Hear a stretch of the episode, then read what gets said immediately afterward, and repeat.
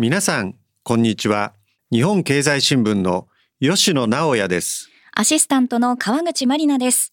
この番組は日経の政治経済ニュースの編集責任者を務める吉野さんが政治を中心とした最新のニュースを深掘りします。さあ本日は野村総合研究所エグゼクティブエコノミスト木内隆秀さんとともにお送りします。では改めましてゲストをご紹介します。野村総合研究所エグゼクティブエコノミストの木内隆秀さんです。お忙しい中ありがとうございます。よろしくお願いいたします。よろしくお願いいたします。ではここで木内さんのプロフィールをご紹介します。木内さんは野村総研に入社後長く内外の経済マーケットや金融政策などの分析に携わってこられました。フランクフルトニューヨークなど海外駐在のご経験もあります野村証券金融経済研究所の経済調査部長などを経て2012年に日銀の政策委員会審議員に就任されました。5年間審議員を続けられ金融政策決定会合でマイナス金利の導入に反対するなど常に発言が注目されてきました。現在は野村総研に在籍されています。主な著書に日本経済新聞出版社の異次元緩和の真実。東洋経済新報社の金融政策の全論点があります。メディアに登場される機会も多く、テレビ東京、ワールドビジネスサテライト、BS テレ東、日経ニュースプラスナインなどで鋭いコメントを披露されている日本を代表するエコノミストでいらっしゃいます。さあ、吉野さん、まずあの木内さん、いつ頃から取材されているんでしょうか？はい、お名前は以前から存じ上げていましたが、昨年12月にですね、日経ニュースプラスナインサタデーでご一緒する機会がありまして、その際に、まあ、岸田政権の経済政策について議論しました。まあ、その後勉強会でもご一緒する機会がありましてですね、その時にこの番組にお招きしたい、えー、旨を伝えまして、まあ快諾していただき、まあ、今回実現したということです。そうだったんですね。あの木内さんから見て、あの吉野さんの印象いかがですか？はい、あのまあ経済番組でご一緒させていただいたんですけども、あのやっぱり政治のニュースと私もこうそのあの表面的なニュースしかあんまりフォローしないものですから、まあその番組の中でもですね、なんて言いますかこう。まあ、取材、えー、深く取材された結果をですね、えー、あのだいぶこう披露していただいてましてあのやっぱりちょっとあの違うなっていうかですねあの深くいろいろ取材され理解されているなというふうな印象がありました。はい今日はお二人それぞれの視点でお話が伺えることを楽しみにしておりますでは早速お話を伺っていきましょう早速お話を伺ってまいります。まあ、年始から日経平均株価がまあ好調です。うん、まあ、株価上昇の背景にはですね、まあ、海外マネーの流入などいくつかポイントがあるとまあ解説されております。木内さんは現在の株式市場と日本経済の現状についてどう分析されてますか？あのまあ、年初の株価の上昇はですね、まあ、日本一人勝ちのような状況になってまして、まあ、昨年のこう5月6月あたりとちょっと似たような形になって、えー、おりました。で、まあ、一番低流にあるのはですねやっぱり円安なんじゃないかなというふうに思います。でさらにもうちょっと深く考えるとですね、まあ、アメリカ経済がソフトランディングすると、まあ、いう期待があってですねあのまあ、ややドル高円安の流れになり、まあ、円安の後ですね海外からもこう日本株が買われやすくなる割安になりますので、まあ、買われたと、まあ、いう背景があると思いますただまあ1月の中旬以降はですね、まあ、少し巡航速度にも移ってきてまして、まあ、基本的にはこれから先はですね、まあ、米株とドル円のこの2つで決まってくると。まあ、いうことだと思いますので、まあ、その面から言ってもですねアメリカの経済の動きっていうのが、まあ、非常に重要になってくるかなというふうに思ってます。まあ、リスナーの多くの方はですねそれでは今年の円相場やですね、日経平均株価というのはどうなるんだとそういった予測についてもですねお聞きしたいと思うんですけれどもその点についてはズバリいかがでしょうか？えっとまあ、ズバリということで言うとですね、まあ、ドル円は130年末ですね135円日経平均はですねまあ3万3,000円ぐらいかなと。まあ、ちょっと弱気なんですが、まあ、これはやはり円高が進むということでですね、まあ、足元のような株高の流れっていうのはそんなには長くは続かないんではないかなというふうに思っています。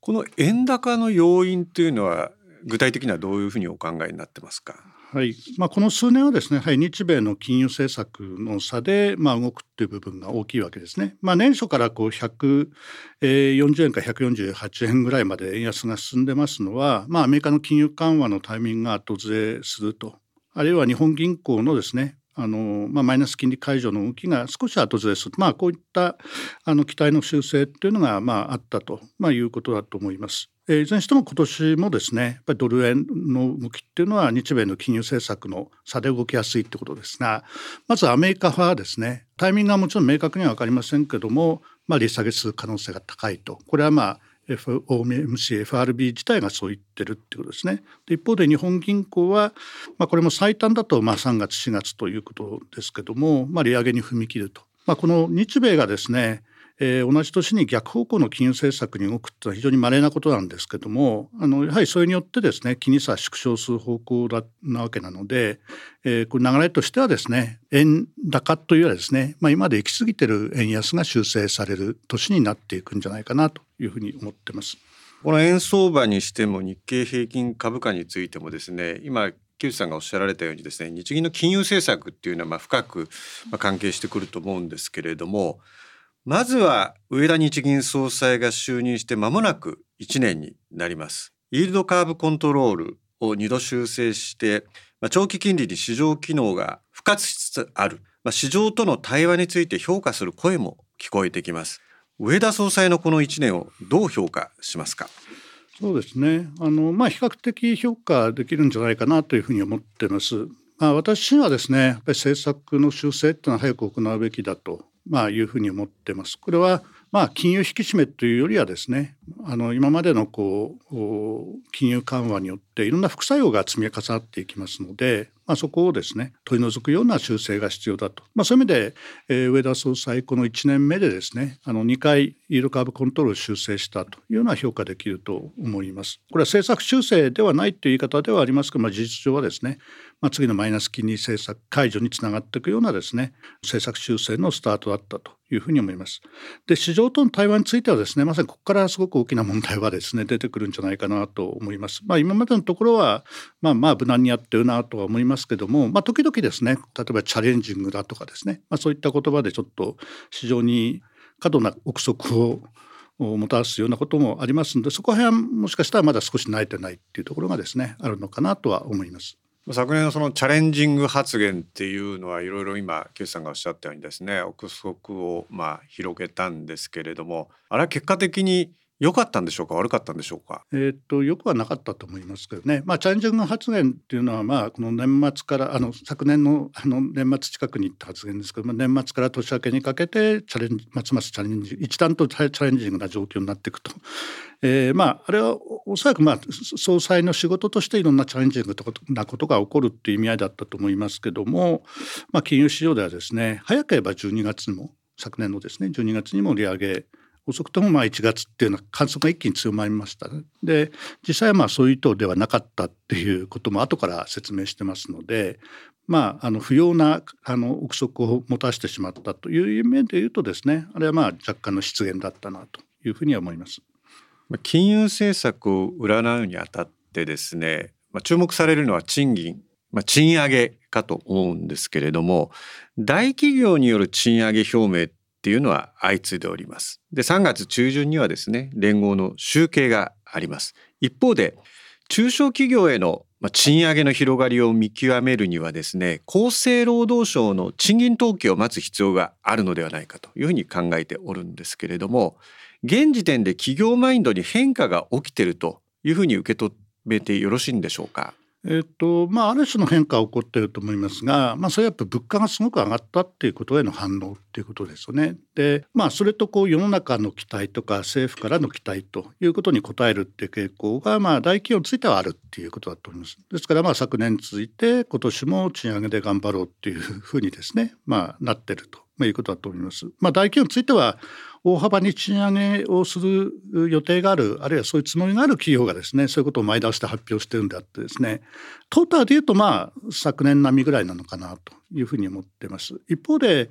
まあ、中小っていうか零細企業でのこう賃上げ率っていうのはなかなかあの上がらないっていうことですので平均するとちょっと下振れの可能性があるということだと思います。で、えっと、まずその賃金の動向すべて占うっていうのはですねやっぱり難しいのでじゃああの厚生労働省の賃金統計を待ちましょうとかですねあるいはまあ、中堅中小の春闘が終わるまで待ちましょうとなると、まあ、どんどん時間的に後ずれしていってしまうわけでえー、まず日本銀行はですねあの多分政策修正をやりたいってことなのでまあそれはどっかの時点でですねもう決め打ちでやるっていうことではないかなというふうに思います。まあ、そういう意味ではあの3月の決定会合っていうのは、まあ、3月中旬のですね大企業の賃上げのまあ第一集計の直後ぐらいに出ますので、まあ、そこでやる可能性もですね一応は、えー、あるということだと思います。ただ従来と比べてですね私はこう賃金とか物価のトレンドが急に上がるってことはそれはやっぱり起きにくいんじゃないかなと思いますので、まあ、もしかしたら後でも話が出てくるかもしれませんけど、まあ、日本銀行が政策修正の前提とするですねあの2%の物価上昇っていうのがですねこの春闘を見て確信できるってことは実はないんだと思います。でも日本銀行はやりたいのでやるっていう、まあ、そういうことかなと思いますね。賃上げというのはですね一方でそのその上昇幅にもよると思うんですけれども上げられる企業と上げられない企業というのが多分出てくると思うんですね。まあ、結果としていわゆる構造改革というのも進むと思うんですけれどもそれはその賃上げの狙った効果の一つと受け止めてよろしいんでしょうか？あのまあ、どれだけ賃金引き上げられるかはですねこれ企業によって違うわけで業種によっても違いますし基本的にはやっぱり生産性が上がった企業がその分をですねあの賃金に転嫁して実質賃金の上昇っていう形で、まあ、働く人に還元していくと、まあ、いうのが正しいわけです。まあ、そういう意味では多くの企業がまとめて賃上げ交渉すること自体本当はあんまりこう正しい観光でもないのかなとまあ私は思ってるんですがまあかつてはですねこれはまああのオイルショック後に定着していった観光ではありますけども、まあ、個別にこう賃金交渉するとどうしても労組派のが弱いので、まあ、まとめてっていうような、まあ、意味合いがあってですね今の時代にそれが本当に必要なのかどうかは私はちょっと疑わしいような感じがしております。ということで、まあ、本当はですね、まあ、個別の企業労使で交渉して妥当な水準にですね賃上げが決まるというのが正しいのかなというふうに思ってます。まあ、一方で今賃上げっていうのは大きな政策課題になってるわけですけども賃金と物価が上がるっていうのは本当にいいことなのかと、まあ、好循環と言われますけども、まあ、物価と賃金が同じ幅で上がっても実質賃金は変わらないわけで働き手にはですねあの何らこうメリットは本当はないはずなんですよね。で重要なのは実質賃金まあ、あの物価の上昇率を賃金の上昇率がどのぐらい上回るかと、まあ、これによってこう生活がどの程度豊かになるかが決まってくるわけなんですけども、まあ、実質賃金の上昇率っていうのはやっぱり生産労働生産性の上昇率で基本的には決まってくるのでそういう意味ではまあ、エイヤとですね物価賃金両方で上げましょうみたいなのは私はそれは正しくなくてですね。労働生産性上昇率があの国全体として非常に高まるようなですね、まあ、そういう政策だったり、まあ、そういう努力をですね企業とか働き手もしていくということが重要で、まあ、こういう岸田政権が言って構造的賃上げっていうのはですねあの、まあ、圧力をかけて賃金を上げるっていうよりはですねあの自然と賃金が、まあ、実質賃金が上がるような経済環境を作っていくというのが狙いだと思いますので、まあ、そういう考え方っても正しいんじゃないかなというふうに思います。日銀が目指す物価と賃金の、まあ、上昇の好循環を実現するためにはですねサービス価格の動向を注視する必要があるのではないかというふうに考えております。物価の中身を見るとですね、物の価格上昇は収まってきているのかなというふうに感じますが、賃金の上昇を反映するサービス価格が上昇してきているのかなというふうに見ております。この点木内さんは好循環に近づいてるというふうに見てますか、うんまあ、私は見てないですね。あのこれはまあ、財物の価格の上昇率はですねこれはまあ輸入物価の上昇で一時的にこう押し上げられてます。あの円安ですとか原油価格の上昇とかですね食料品価格の上昇食材価格の上昇などによって輸入物価が上がりですね。まあそれをこう製品に転嫁する形でですねあの、まあ、いろんな商品の値段が上がると。財のもの商品の値段が上がるっていうことが起こってきたわけで。ただこれだけだとですねまあ一巡したわけですね。すでにこう企業物価統計で、まあ、財の物のですねあの物価上昇率はもう前年比でゼロまで落ちてきてますので、まあ、ここから財の価格の上昇率がかなり落ちてくると、まあ、いうことになると思います。一方でですねまあこれ日本銀行の説明ですけども、まあ、この輸入物価の上昇で一時的に物価が上がるのはまあ第一の力と呼んでてですね、まあ、それが物価が上がると賃金に転嫁されて賃金からですねこうサービス価格そのサービスっていうのはものと比べるとですねあの人件費でできている部分が大きいので、まあ、賃金の上昇の影響がより出やすいということでサービス価格に転嫁される中でですねよりこう従来よりも高めの物価上昇率になっていくんだと、まあ、第一の力から第二の力にですねえ転嫁されていくんだそれを見極めたいっていうことでですね賃金の動きですとかそれから賃金がサービス価格にどう転嫁されていくのかっていうのを見ていますということを日本銀行は言ってるんですけどもこれやっぱり過去の例見てですねえっと、輸入物価が上がってですねそこから賃金サービスにもちろん転嫁されるメカニズムはあるんですけどもそこで、えっと、新たにですね、えっと、物価上昇率を高めるっていうことは果たして起こったことがあるのかどうかという点で言うとですねこの第一の力第二の力っていうのはですね私はあんまりこう過去に事例があるようなことではないと思いますし、えー、起こらないんじゃないかなと思います。で足元で見ますとすでにですねサービス価格っていうのは昨年の11月ぐらいですかね11月12月ぐらいからもうかなり頭打ちになってきてまして12月の全国の CPI でもですねサービス価格が下落してるんですねこれはまあ宿泊料が下振れたっていうちょっと行き過ぎた要因一時的な要因もあるんですがそれを除いてもですね例えばあの外食とか通信費とかですね下落してます。えー、そう考えますとですねここからサービス価格が大幅に上がっていくということではないと思います。で賃金についてはおそらく今年の賃上げ率はですね昨年並みか若干強いぐらいってことなんで賃金によってすごく押し上げられるってこともおそらくないと思いますので全体としてはここからですね物価と賃金の上昇率は緩やかに落ちていくというふうに思います。まあ、今年の賃上げ率はですねこう社会の要請とかそれから物価高のこう余熱みたいなのがありますので、まあ、昨年並みぐらいの高めの水準になると思いますがおそらく来年はかなり下がってくると。ただこれが悪いことではやっぱりなくてですねこう輸入物価がすごく、えー、上がってですね生活が圧迫されているって状況はおそらく賃金がすごく上がって解消されるんじゃなくてですね物価上昇率が落ち着いていってですね実質賃金がどっかの時点でプラスになっていくと、まあ、いうことで解消されていきますので私はこれは比較的こう安定回復の道筋に向かってるんじゃないかなというふうに思ってます。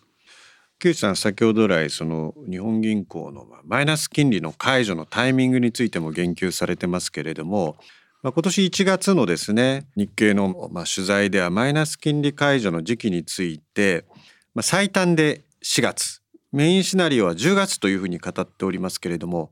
その理由についてお聞かせください。はいまあ、現状でもこう最短で、えっとまあ、細かく言うとやっぱり3月の可能性もちょっと出てきたのかなと、まあ、ちょっとこの後の状況を見ますと日銀サイドからのですね、まあ、早くやりたいっていう情報発信が高まっているってこととあと、まあ、日本銀行の利上げの大きな障害になり得るですね FRB の利下げっていうのが突然する方向になっていましてですねまあ、3月の利下げっていうのはほぼ可能性として消えたということからすると、まあ、少し前倒しでできる確率がですね若干上がっているのかなと、いうふうに思ってます。なので、まあ、最短で3月4月遅いと10月っていう感じに今は、えー、考えてますがこれは実はですね純粋な見通しっていうだけではなくてですね、まあ、こうすべきだっていうですねあのそういうべき論も入ってましてつまりですね3月4月に、えっと、マイナス金利解除するってことはですね2%の物価目標を達成したと言ってやるっていうことなんですが実は達成はできないというふうに思いますね。で達成できないのに達成したと言ってですねマイナス金利を解除するといろんな問題があります。一つは金融市場が過剰に反応する可能性があってですねえっと、2%の物価目標達成ってことはこれから先インフレ率あるいはインフレ期待がずっと2%程度安定するということです。まあ、その下で金融中立的な金融政策っていうのは短期でいうと2%を超えてるはずなので、まあ、今のマイナス0.1をですね短期間で2%超えまで上げるんじゃないかという期待がですね金融市場の一部に生まれる可能性があります。でそうするとそれは長期金の上昇だったりですね円高を招くと、まあ、いう点でですね2%の物価目標を達成といってですねマイナス金利解除するというのはちょっとリスクが高いなと思います。で一方でもうインフレ率はですね年初にはもう2%割れまで来る形でですね、まあ、2%割れは一時的でもあるんですが年後半にかけては定着していって来年かけてさらに下がっていくと思いますのでそうすると日本銀行は2%物価目標達成と言ったけどもまあそれは拙速だったっていうような批判もありますし将来にわたってですねまた下振れるインフレ率がですね日本銀行の金融政策を縛ることにもなってしまうので私はマイナス金利解除の前にですね2%の目標ってもっと柔軟化してですね中長期の目標で単純にはそれに縛られないと。でも政策修正っていうのはですね副作用を取り除くために必要なんですと。まあ、いうような説明をしたからですねマイナス金利解除に踏み出す方が今言ったようなですね、まあ、3つの大きなリスクは減らせると思いますのでそうするとそのそれに市場とちょっと対話する時間が必要になりますからそして FRB の利下げが終わったこれまで待つということになると、まあ、10月ということなんで確実に見るとこう山がこう2つくらいあるっていうですね、うん、まあそういう感じかなと思います。つまり、まあ、メインシナリオはあの1月の日経のまあ取材で語ってる、まあ、10月という線は変わらないということなんでしょうか、えー、まあ、微妙ですね。そこはちょっと微妙です。まだあの今聞かれれば一応10月って答えますけども、まあ 3, まあ、3月の会合でもちろん動く可能性もあると思いますし3月の時点でもう4月の利上げをまあアナウンスしてしまう可能性もあると思います。のでその時はもちろん4月なんですがおすすめはしないってことですね。やっぱりこう、あの、やっぱり物価目標をここら辺でその呪縛から解かれる必要があるんじゃないかなというふうに思いますので、まあそういう段取りを踏んでからですね、マイナス金利解除した方がいいんじゃないかと。まあ私はずっとこう政策は修正すべきだと思ってきたんで、政策修正自体はあの非常にこういいことだと思ってるんですけども、ただ2%の目標を残したままやるとですね、過根が残るということからすると、若干ここで少し時間をとってもですね、2%を目標を柔軟化した上で、まあ、市場にそれを理解してもらった上でやっていくって方が安全策かなと、まあ、その安全策っていうのが、まあ、10月ということになります。イールドカーブコントロールは市場機能の低下という副作用をもたらしたと言われております。マイナス金利解除とこの YCC の撤廃というのはセットで進むという理解でよろしいんでしょうか？同時には行えないと思いますね。あのまあ、マイナス金利解除が今年いずれにしてもですね今年中に行う可能性は比較的高いと思いますがあのイードカーブコントロールの撤廃はやっぱり来年なんじゃないかなと思いますね。で、まあ、すでにもう長期金利のコントロールはほぼやってないので、まあ、今の0.7%台っていうのもですね、まあ、市場実践に近いのではないかなとそういう意味では日本銀行は手を離してももはやそんなに金利は離れることはないとは思ってますけどもただ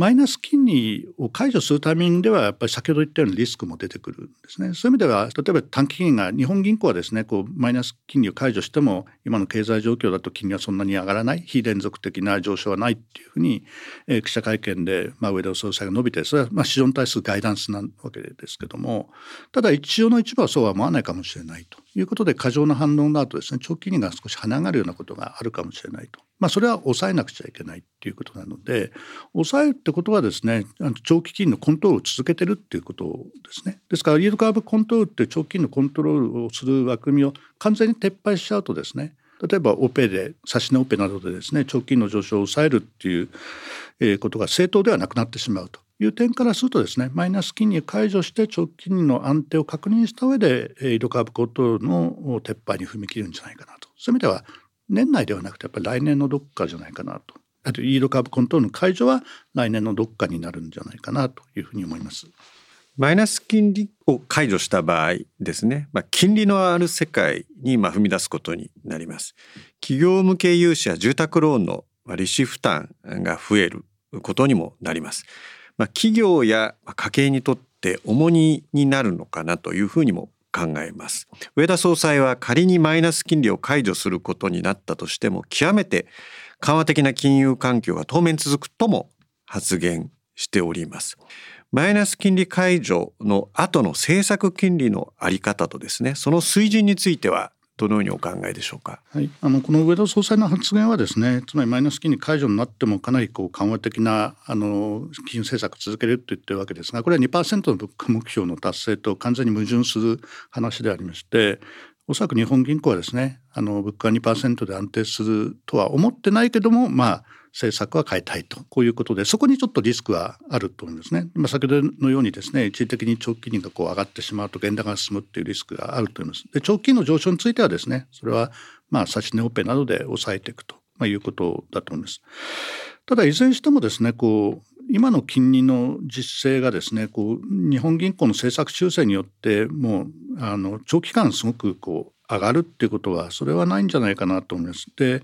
えっと、日本銀行がですねすごく政策効果を今まで表してきてですね本来で言えば高い金の水準にあるものをすごく抑え込むような政策をしていたということであればですねそれはかなりの緩和をしていることになってですねその場合は経済とか物価にそれなりの影響が出てたはずなんですけども、えー、おそらくそういうことではないと思いますね。あの10年続けていた、まあ、異例の金融緩和もですね結局金利をそんなに下げることはできなかっただから効果もあんまり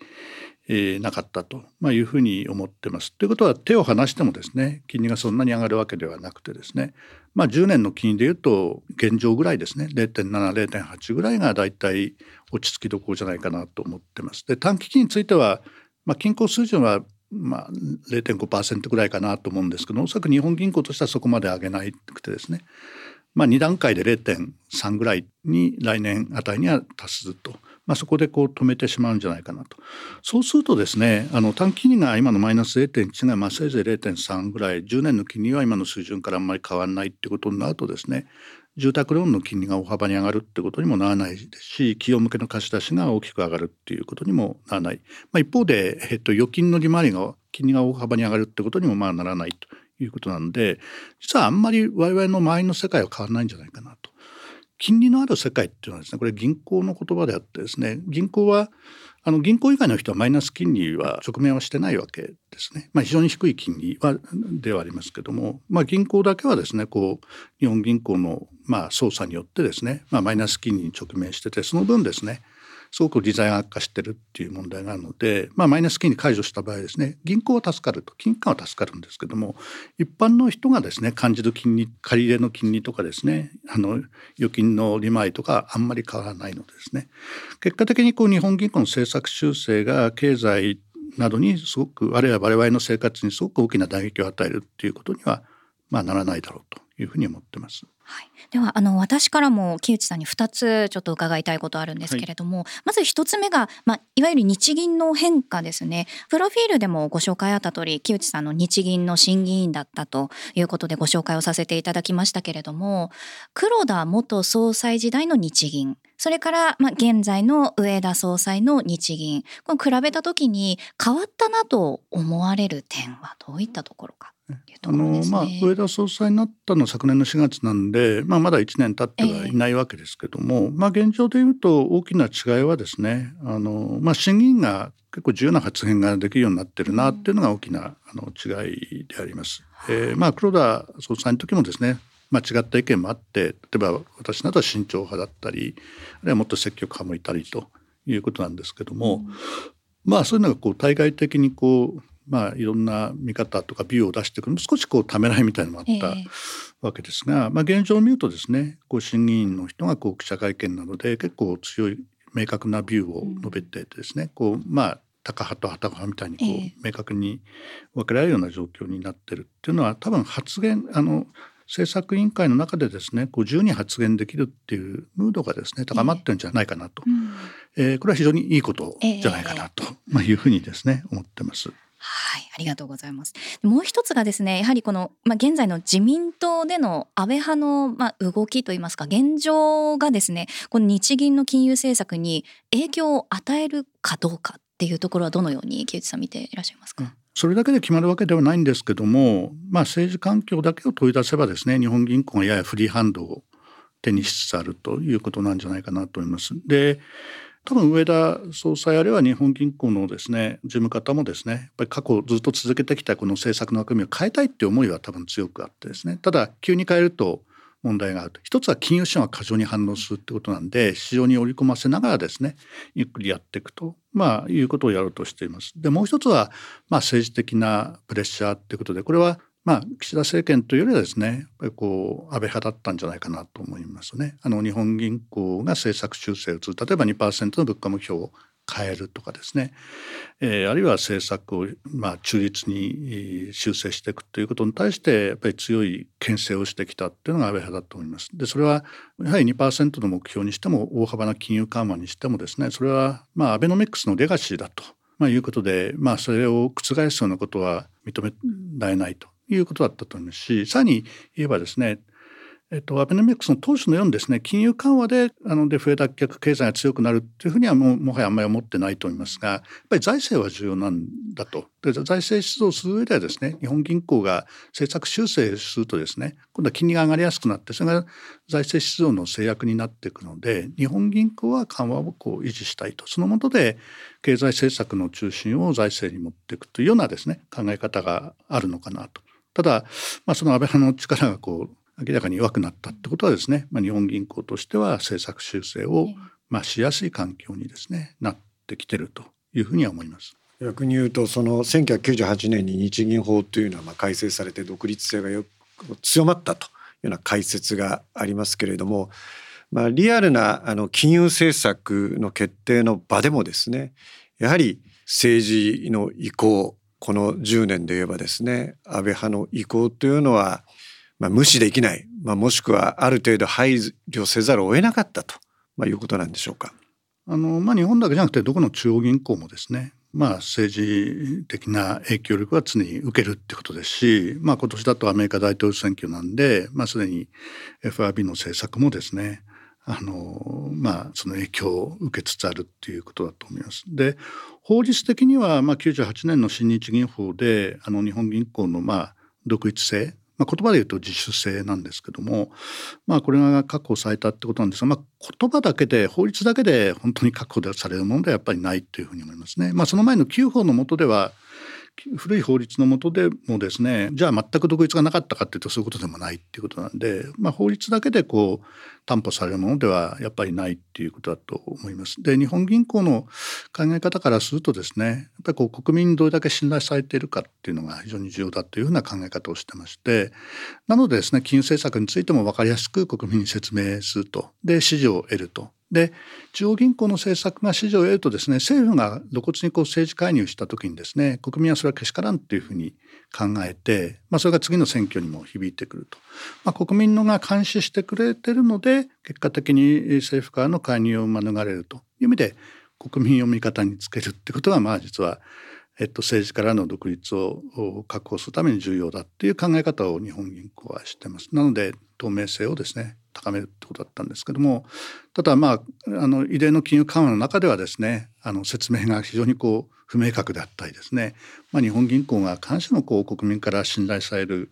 まあ、存在ではなかったという点からするとですね、まあ、あのやや政治介入を招きやすい環境をですねちょっと自ら作ってしまった面があったんじゃないかなというふうにも思います。まあ、私もまあ金融政策といえどもですね、まあ、政治の影響と無縁ではいられないという、まあ、木内さんのご指摘はまあその通りだと思います。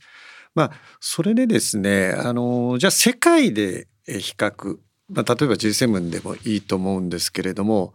この10年間は、まあ、もちろんアメリカはですねトランプのようなむちゃくちゃな人が出てきてですね、まあ、金融政策も含めて、まあ、多分金融の独立とか全く分かってないと言ってもいいかもしれませんけれども、まあ、どんどんどんどん政治的な発言をしてきたんですけれどもこのいわゆる安倍政第二次安倍政権以降の日本の金融政策というのはですねいわゆるグローバルスタンダードと見てやっぱり政治介入は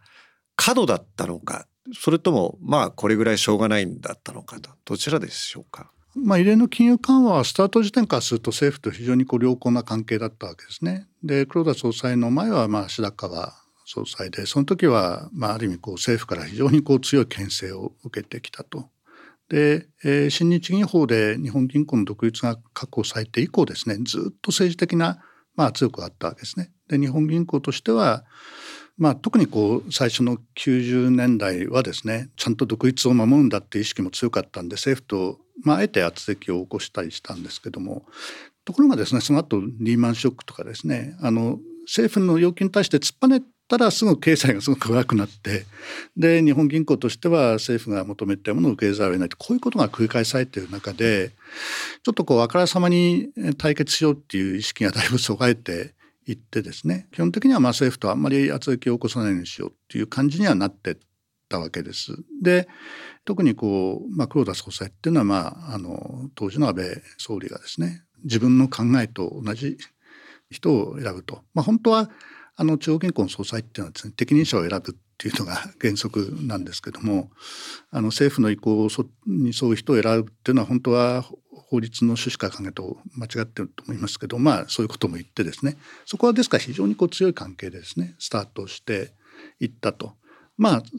ただだんだんとですね金融緩和だけでは経済良くならないっていうのはまあみんなも分かってったってことですね。最初はデフレ脱却を助長しているのは日本銀行の慎重な金融緩和姿勢でありなかなかこう政策を変えない日本銀行を人事も通じて変えさせることによってですね日本経済は良くなんだっていうような説明をまあ当社していたっていうことですね。でまあそういった考えをこうまあ、代弁していったのが黒田さんで非常に異例な金融緩和をやったわけですけども、まあ、なかなかこう経済も物価も良くならないし物価高上がったところで賃金上がらなければ生活も厳しくなるということでだんだんこう金融緩和のですね期待っていうのは徐々に徐々にやっぱりまあ落ちていったということだと思います。ただまあ、安倍政権あるいは安倍派の力がある間はですね金融緩和だけで別によくならないけども今度は金融緩和で金利の上昇を抑えててくれれば財政の出動で経済を良くすることもできる。まあそっちの方にこうまあ偏ってい、ってですね。やっぱり結果的にずっとこう金融緩和の期待っていうのはまあ高まってそれが政策修正の機会をやっぱり奪ってしまったと。いうことだと思います。あの2013年の1月に政府と日本銀行のですね共同声明というのがあってですね。政府側からするとですねそれはあの日本銀行が2%物価目標を達成することに努力するっていうことを政府に約束したっていうような声明文だという解釈です。まあ、日本銀行側からするとそうではなくてですね、まあ、お互いできることをやるってことだったあの対等な合意をしたってことなんですが、まあ、政府側からするとあるいは日本、えー、多くの国民からするとですねこれは日本銀行がえーと、政府に対して2%の物価目標達成を約束したものだと、まあ、その声明文があったがゆえにですねやっぱりこう政策修正ができなかったと。ですからそういう政治的な背景がですねまあある意味柔軟な金融政策を奪ってしまったっていうのはこの10年間でその弊害っていうのはですねまだ出尽くしてはいないんですがこれから出る部分もありますしあるいは行き過ぎた円安っていう形ですねですねその弊害の一端っていうのは出てるんだろうなと思います。岸田政権はですねデフレからのまあ完全脱却というのをまあ掲げています。まあ、専門家からはですね内需主導による経済成長が見られず需要不足との指摘もあります。木内さんは日本経済新聞の取材で今の物価上昇はコストプッシュの側面が大きく暮らしは上向いてないと語っております。脱却宣言に至るまでには何が必要なんでしょうか、これはちょっと話せば長くなってしまうんですが、まあ、私はデフレ、まあ、深刻なデフレってものはもともとなかったんじゃないかなというふうに思っていますね。あの深刻なデフレっていうのはつまりこう物価が下がりそれに合わせて経済が縮小してしまうと、まあ、これがスパイラル的に起こるっていうのが深刻なデフレ新生デフレであってですねそれは、えっと、中国でいうと1920年代末のですね大恐慌以来起こってないので日本で起こってきたのはまあ物価がわずかに下がってるとでもまあ実質 GDP は上がっていたので、まあ、そういう意味では新生デフレではなくてですね物価が問題では私はなかったと思いますね。やっぱりこう成長数値感が落ちてしまったということが、まあ、我々の生活あるいは将来期待があんまり高まらない背景一番の要因であってですねそれ実質賃金のがあんまり上昇しないという形でまあ現れてくるっていうことです。で物価の上がらないあるいは賃金が上がらないっていうのは結果として現れてるものであってですね、まあ、そこだけに注目するっていうのは多分本当は正しくなくてですね。やっぱり成長する力を高める生産性を高めるっていうところにですね本来まあ力点を置いた政策をまあ、すべきだったんじゃないかなと思うんですけども、まあ、なかなかこうそういう政策はですね、まあ、取れなかったということだと思います。で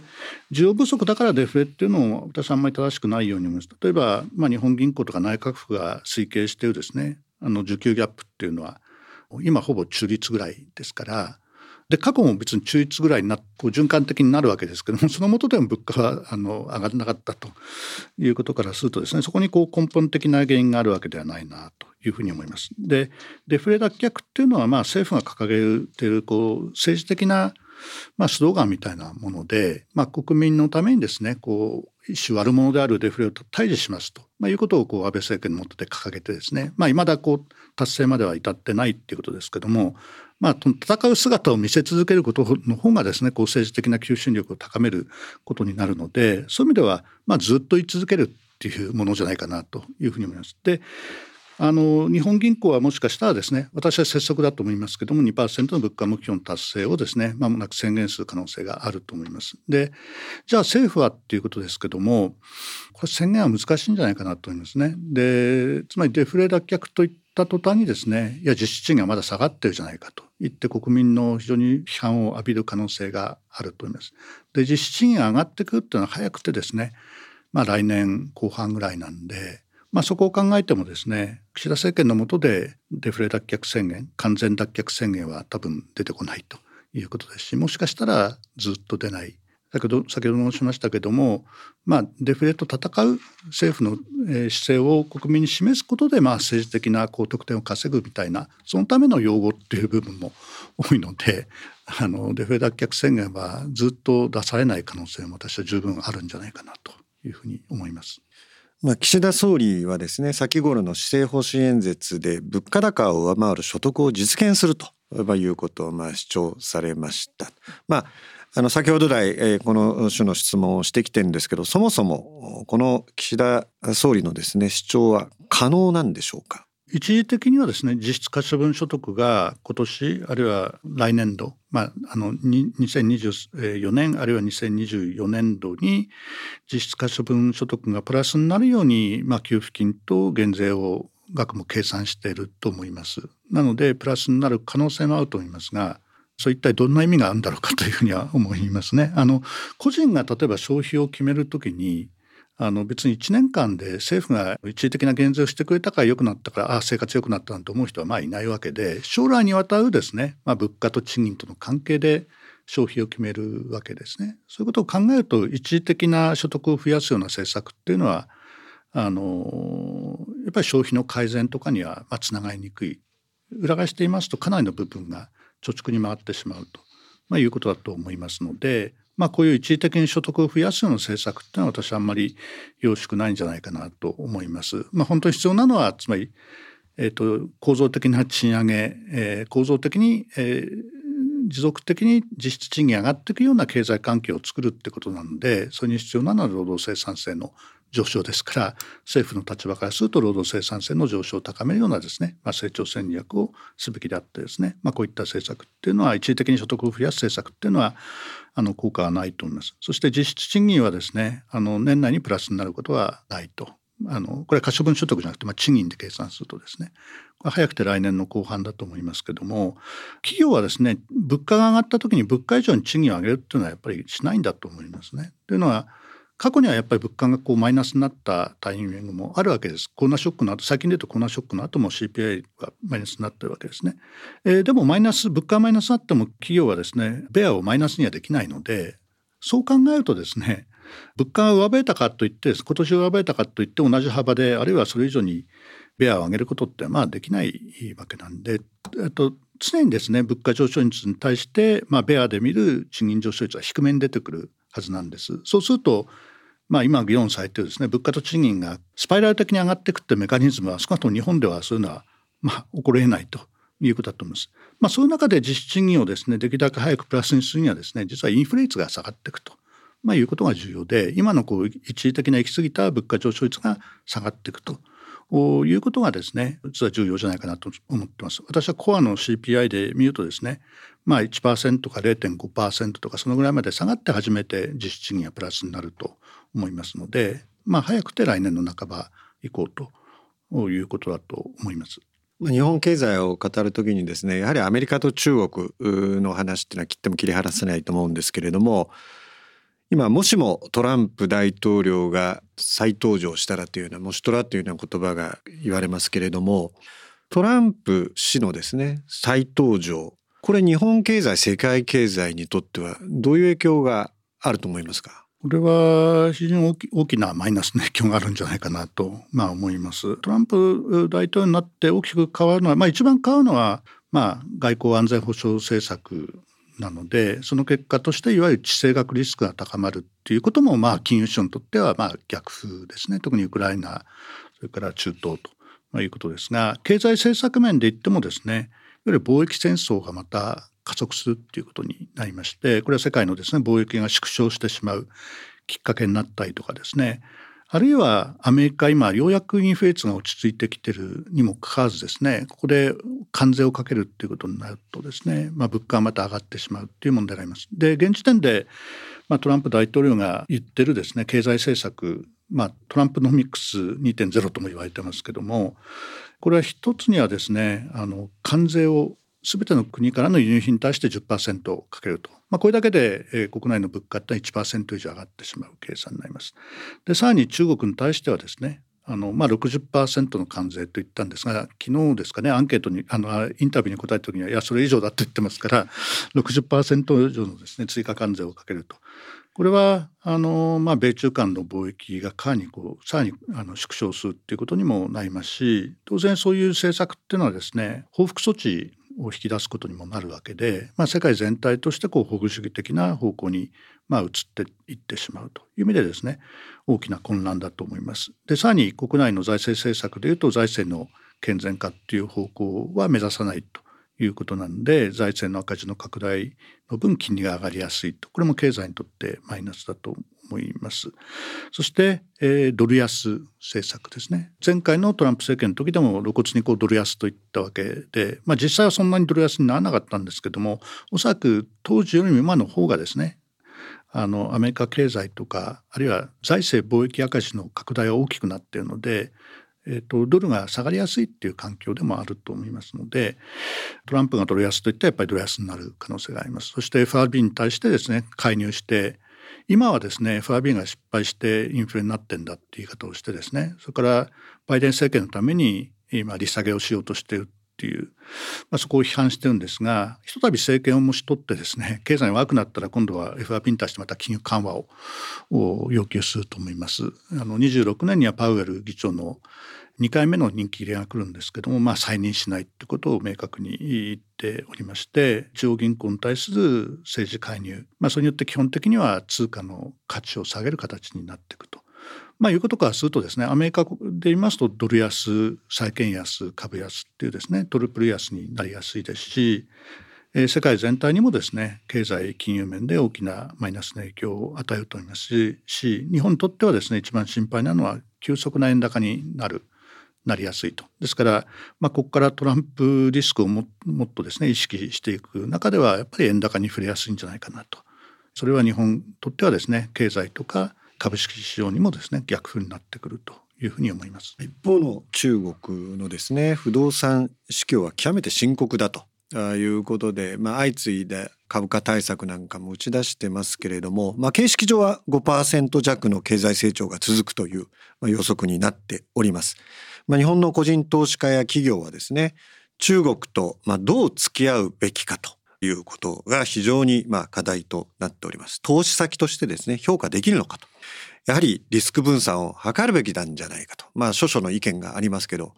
Q さんはいかがお考えでしょうか？中国の経済状況は非常に深刻じゃないかなというふうに思ってましてあの成長率はもう、まあ、足元だけではなくてですね、まあ、2010年ぐらいから2010年ぐらいまでは10%成長だったんですですがそこからまあ確率でですね、まあ、下がって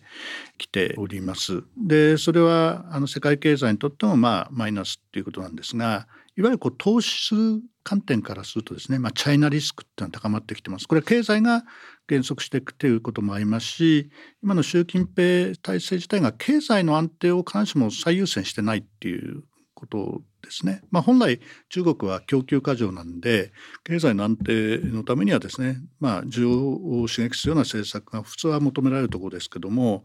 あの習近平体制はですねあの例えば国内の需要創出みたいな政策はしないと一方で政府がお金を使うんであればどちらかというとですねアメリカに対抗するための政策っていうことになりますので例えば半導体をですねより生産を増やすむしろ供給を過剰より過剰にするようなところに政府がお金を使うってことですから、まあ、いわゆる今起こっているデフレ的な要素っていうのはですねもっと深まっていく可能性もあるということで、まあ、チャイナリスクは高まっていくってことですね。であのまあ、日本の個人投資家にとって中国投資ってあんまりこう メジャーではないので、まあ、ここはあんまり気にする必要はないと思いますが企業にとっては特にこう生産地としての中国っていうのは着実にリスクが高まっていると思いますね。経済が悪化するっていうことと、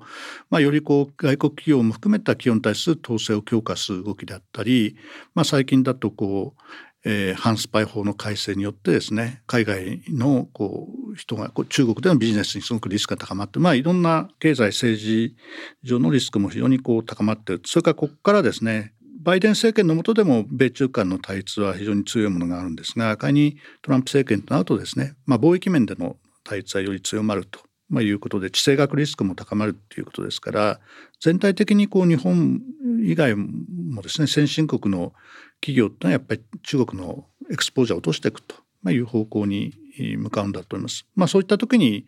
まあ、従来から言われてるこうチャイナプラスワンっていうですね中国以外にもうちょっとこう拠点を持ってですね生産を徐々に移していくという先としてまあ従来だとこうベトナムなどが注目されていたんですけども、えー、例えばアップルのようにですねやっぱりインドに持っていくというところが足元ではちょっとブームに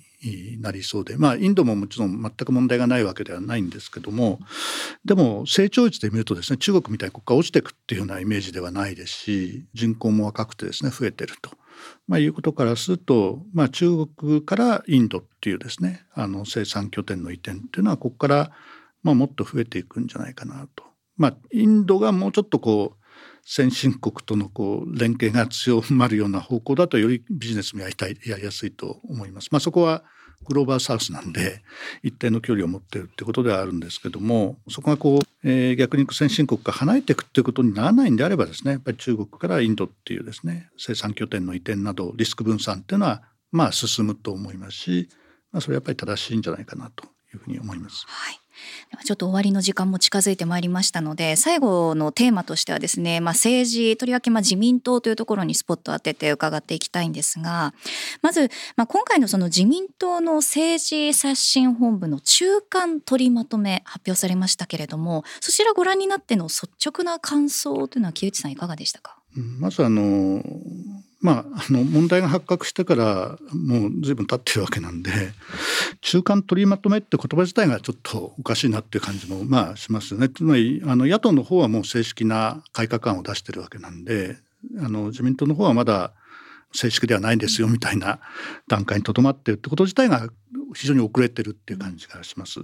それから内容的にはやっぱりちょっと踏み込みが弱いなっていう感じがありますね。特にまあここはいろんな意見が合うと思いますけども、まあ、派閥のところについては解消までは踏み込まなかったと。まあ、もちろん派閥っていうものと今回の政治資金の問題は完全に結びつくわけではないんですけどもやっぱりこうあの派閥の存在がですねいわゆる党の力を弱めてしまうっていう、まあ、ガバナンスの二重構造を作りですね、まあ、それがやっぱり資金の管理の弱さにもつながっていった面もあったと思いますので、まあ、そこはこう麻生派などの反対もあってですねこう踏み込めなかったと。いうことだと思います。であの、まあ、89年のまあ、自民党のあの政治改革大綱から比べるとですね、まあそこでは派閥についてはあの非常に明確に派閥の弊害とですね見直しの決意みたいな非常にこう強い言葉であの言われていたわけでそこからすると結構交代感がですねあるなと、ま、いう感じがします。あの政治資金法の改正についてはもう当然含まれてくるとは思いますけども、やっぱりあんまり大きなですねあの見直しじゃないところで終わってしまうんじゃないかなとこれも前回のですねリクルート事件以降も結果的には政治、えっと、選挙制度改革はまあ進みましたけどそれ以外のところはあんまり進まなかったということですが、まあ、今回についてもですねもしかしたらそういうことなのかなと。ただやっぱりこう自民党がどれだけ危機感を持つかなので、まあ、今後の、まあ、4月のですね補正などでより危機感が高まればもうちょっと踏み込んだところに行くのかなというふうに思いますけど、まあ、ぜひですねこう政治と金の問題特にお金がかからない政治選挙にやっぱりこの機会にですねぜひこう向かっていってほしいなというふうに思います。まあ、この派閥と金の問題はですね、まあ、安倍派の解散っていうところにまあ結びついて、まあ、それが先ほど金融政策におけるそのまあ議論がまあしやすくなったというようなご見解だったと思うんですけど同時にですね財政についてもですねあの先頃財政健全化推進本部がですね、まあ、指導するなどでですねこれまでは財政拡張以外のことを言うことをですねまあなんとなく言いづらい空気だったと思うんですね。これはあのまあ安倍派の解散による一つの効果だと思うんですけど財政について財政をめぐる議論についてはどうご覧になってますか？あのまあ、岸田あの総理自身はですね、まあ、財政の健全化を非常にもともとは重視している人なんじゃないかなというふうに思っておりました、まあ、宏池派宏池会ですしただ実際の政策はまあ監視もそうではなかったわけで特に昨年来でいうとですねあの、まあ、防衛費の増額それから少子化対策 DX っていうですね GX ですね、まあ、3つの柱で歳出をかなり将来にわたって増やすと、まあ、いうような政策を打ち出して一方で、えーと、財源の議論がですね、まあ、非常にこう宙に浮いてしまったと、まあ、そこはややあの安倍派保守派の安倍派など保守層のですね反対によるところが大きくてですね簡単には増税が実施できなかったとかですね今も決まっておりませんけども、まあ、社会保険料の引き上げなどもです上乗せなどもですねまだ反対もあるということであの、まあ、支出を増やすところはですね、まあ、全員あんまり反対はしないんですね。ところがやっぱり財源を確保するってところになるとこういろいろな反対意見も出てきてその難しいところをですね十分マネジメントできなかったっていうのがこの岸田政権なのではないかなというふうに思います。ただあの、まあ、安倍派の影響力があの弱まるってことになるとですね、まあ、期待を込めて言うとここからですね、まあ、若干遅ればせながらやっぱり財政の健全化に向かっていくと。あの一気にですね赤字を減らすってことはできないので重要なのは方針みたいなものだと思いますね。まあ、ここから歯止めをかける例えばアメリカなどでもですね、まあ、採用的支出じゃない部分でいうとですね、まあ、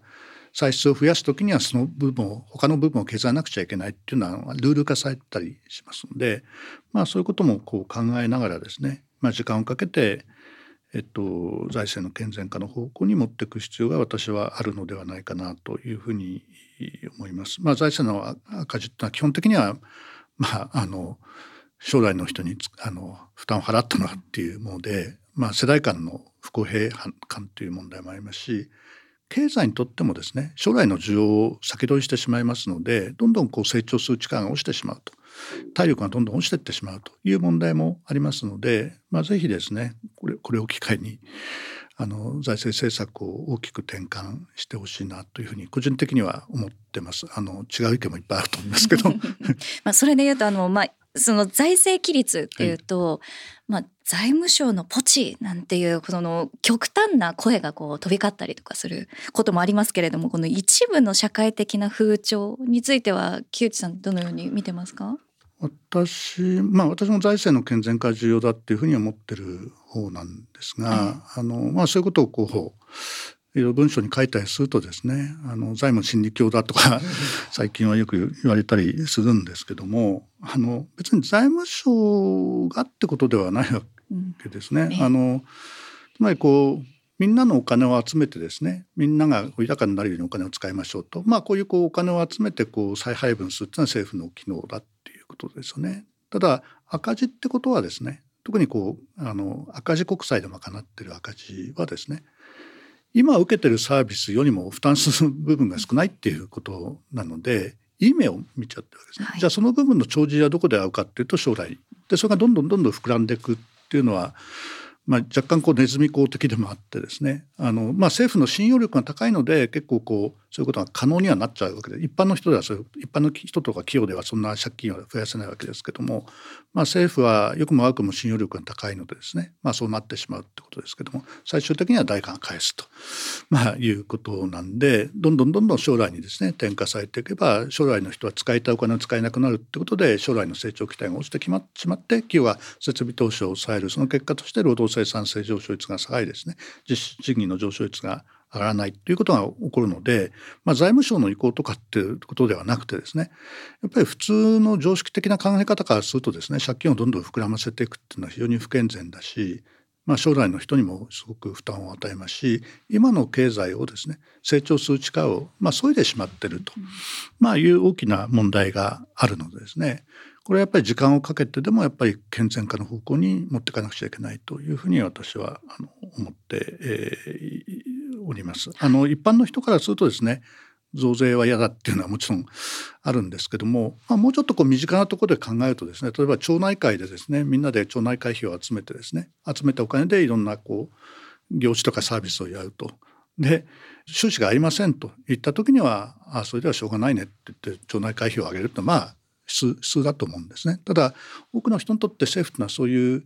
あの存在ではないってところが問題なんで増税っていうと強く反発反発すると、まあ、いうことになってしまうんですがもともと政府というのはやっぱり国民がまあ作って国民のためにあるものですね国民から集めたお金をこう再配分するものだというふうに理解したらですねお金が足りないんであればあのよりもっとこう払うかあるいはサービス他のサービスを減らす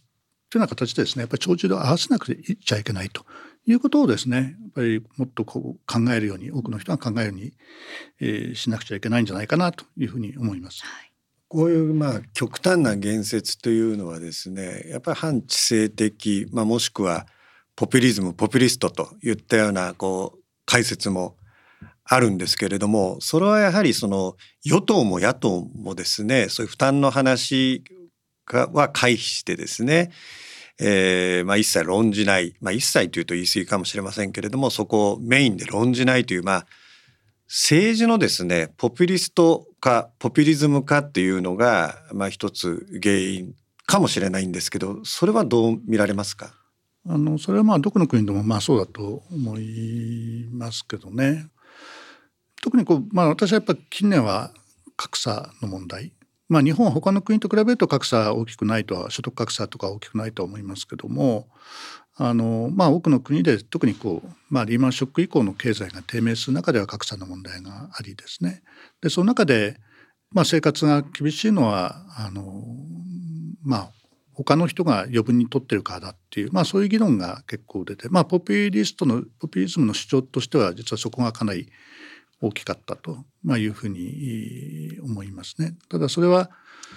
あの自分の経済環境が良くない時にですね不当に誰かが自分の分を奪ってるかっていう議論は受け入れやすいっていうことなんですが本当はそうじゃないんじゃないかと、まあ、特に日本でいうとですね、まあ、パイが全体として広がってないのがですねなかなかこういい生活とかですね将来の明るい展望が見えないことの背景なんだと思いますのでまずパイを広げると、まあ、いうことがまあ必要でですね、まあ、一部のポピュリズムが言ってるような所得の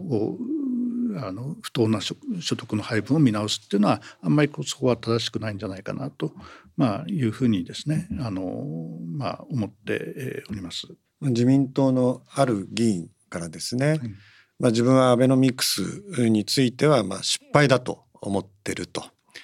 えー、しかしながらですね失敗と言っていいのかなといったような相談を受けてですね私はそれについて明確な答えはなかったんですけど木内さんだったらどのようにアドバイスされますか？えー、っとまあ失敗と言っていいんじゃないかなと思いますけど、まあ、あの失敗とはなかなか言えないっていう人に対してはですねあの、まあ、もうちょっとこう分析して考えるとですね、まあ、いわゆるこう第一の矢第二の矢第三の矢っていうのが、まあ、アベノミクスの構成でつまりこう金融緩和と財政出動と、まあ、構造改革あるいは成長戦略を通じて設備投資を引き出すとこの第三の矢の考え方は基本的には正しいというふうには思いますね。で3つバランスよくできたかっていうとそういうことはなくてですねやっぱり第一の矢第二の矢が突出してしまったと、まあ、いうことでこの2つだけだとですね経済が成長する力を高めるって効果は、まあ、基本的にはないわけで高める力ってやっぱり成長戦略とか構造改革にあるわけですけれども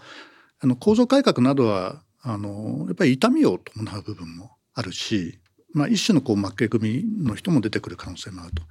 ですからやっぱり国民は痛みを伴うことをやっぱりやりたくないっていうことなんですね。ですからそこはなかなかこうあの進まなかったという意味で言うとですねまあアベノミクス全体が失敗と言わないんであればですねあの本丸である第三の矢に十分こうあの何ですかね。第三の矢が十分にこう稼働しない前に終わってしまったっていう。まあそこが問題でそこの重要性をあんまりこう人々が理解してなかったっていう。まあそれは先ほどのこう財政の問題もやっぱりそうですよね。あのどんどんこうツケを回していくと本当に経済にツケを回して財政赤字を拡大して、えっと、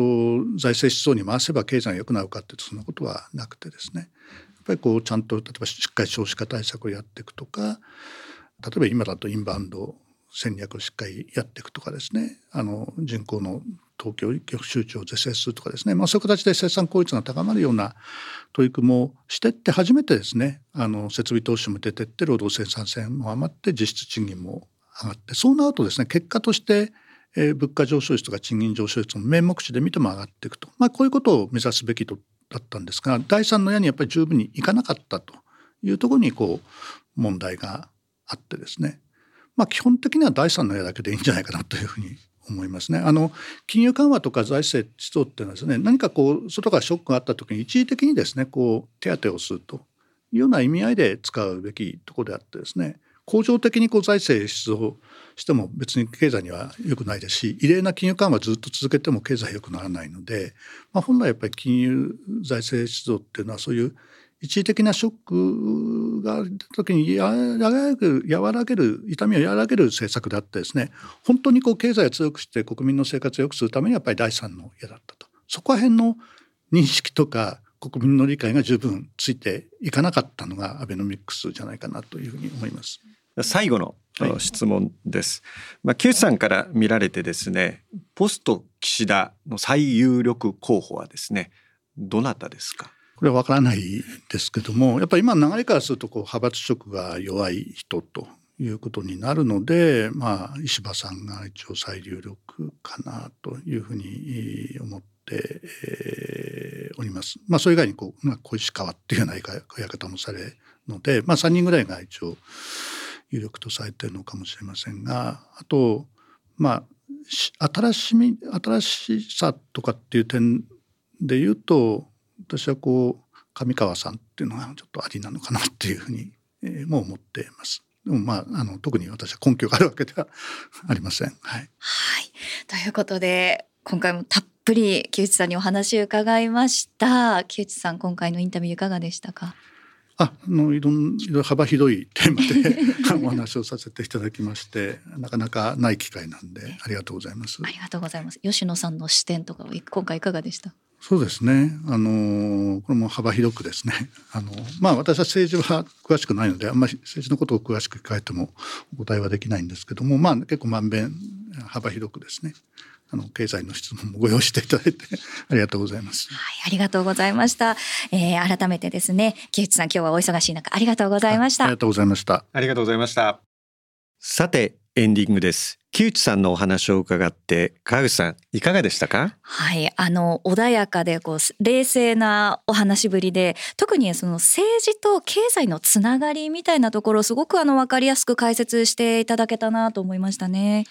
まあ、私はあの今日話を伺ってですね改めて木内さんのまあ信念の強さというのを思いました。ええ、木内さんはですね安倍政権下の安倍一強と言われていた時代にですね日銀の政策委員をやられてアベノミクスに対して非常に慎重意見を言われた数少ない方でございます。まあ、政治と政策っていうのは切っても切り離せないんですけれどもやはり政治にあまり影響されるということはですね政策が時に歪められるリスクがありますんで、そういう意味からするとですね今から振り返ってみて木内さんのお立場ご見解っていうのは見識があったと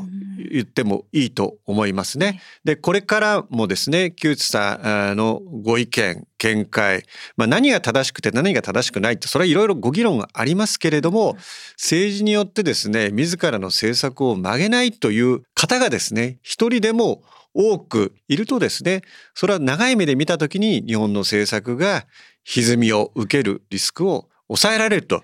いうふうに私は改めて考えました、はい、それでは皆さんまたお会いしましょう。吉野直也と。川口まりなでした